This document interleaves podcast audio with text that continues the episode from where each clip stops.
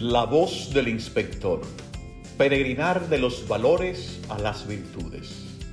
El proyecto orgánico inspectorial POI de la Inspectoría de las Antillas está sostenido en seis valores fundamentales, espiritualidad, acompañamiento, comunión, fraternidad, compromiso y testimonio. Ellos son como los pilares que sostienen el gran puente que une educandos y educadores, carisma salesiano e iglesia católica, comunidad salesiana e inspectoría, salesianos y familia salesiana. El boletín salesiano esta vez también destaca una serie de valores contenidos en el POI, la familia como cenáculo donde se crece, se forma y se aprende a amar y a fraternizar. Asimismo, es el sistema familiar quien acoge en su seno con un compromiso renovado el misterio de la Navidad. En esta ocasión propongo el reto a las comunidades educativas y a cada uno de sus miembros a cultivar los valores como medio para alcanzar las virtudes. Sostienen Francisco Alarcos y José Béjar en su libro De los valores a las virtudes, que por lo general en el lenguaje popular se confunde valor con virtud. Incluso lo emplean como sinónimo. Por ello conviene clarificar su significado.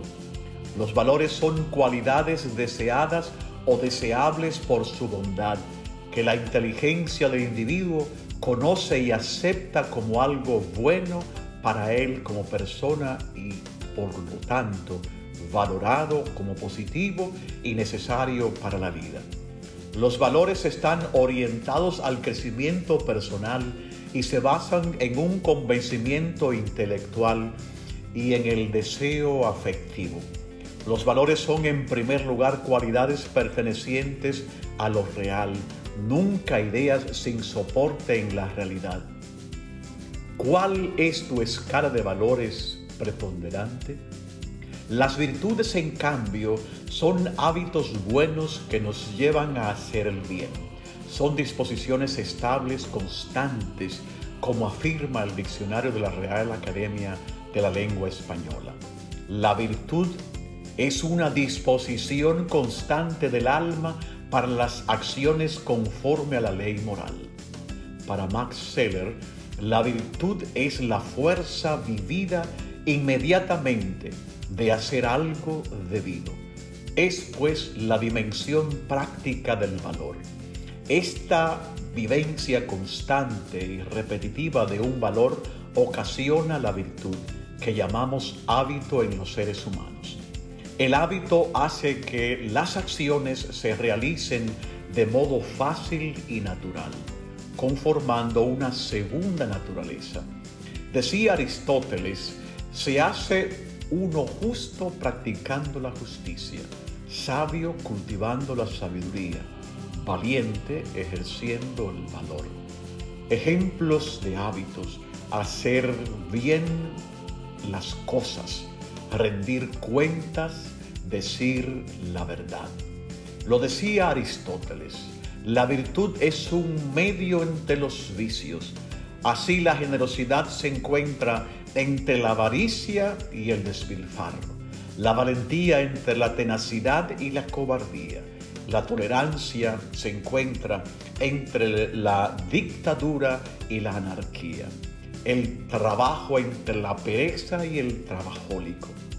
¿Cuáles son tus virtudes predominantes?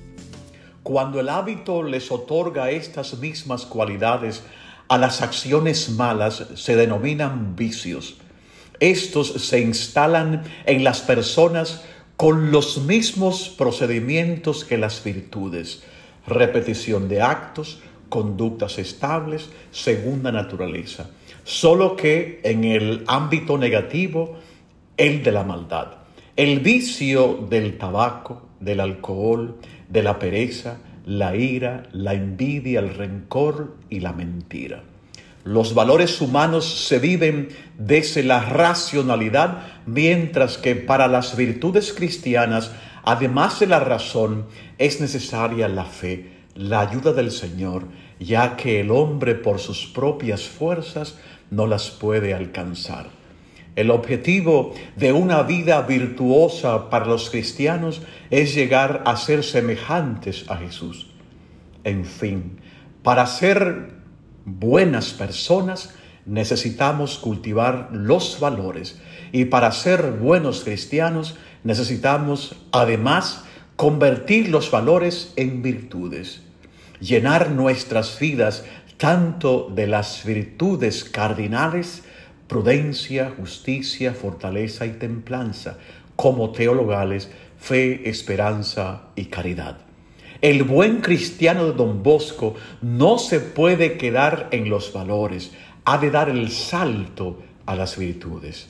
La educación salesiana no se queda a medio camino, valores, ha de conducir a la meta última, las virtudes. Hoy necesitamos hombres y mujeres virtuosos y creativos.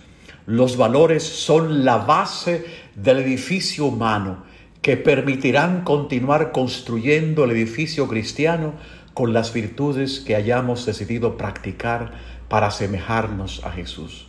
En fin, podemos decir que los valores y las virtudes son cosas distintas pero no distantes. Por ello, no se han de tomar como antagónicos de manera excluyente o disyuntiva unos u otros, sino de manera complementaria y conjuntiva, unos y otros.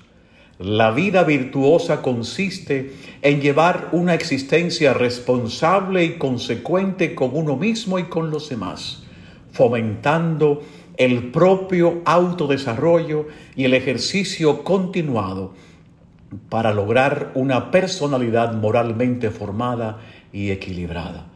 La meta consiste en peregrinar hacia un estilo de vida virtuoso para volver a Jesús y que amanezca en cada uno la palabra de Dios para estar donde nadie quiere estar.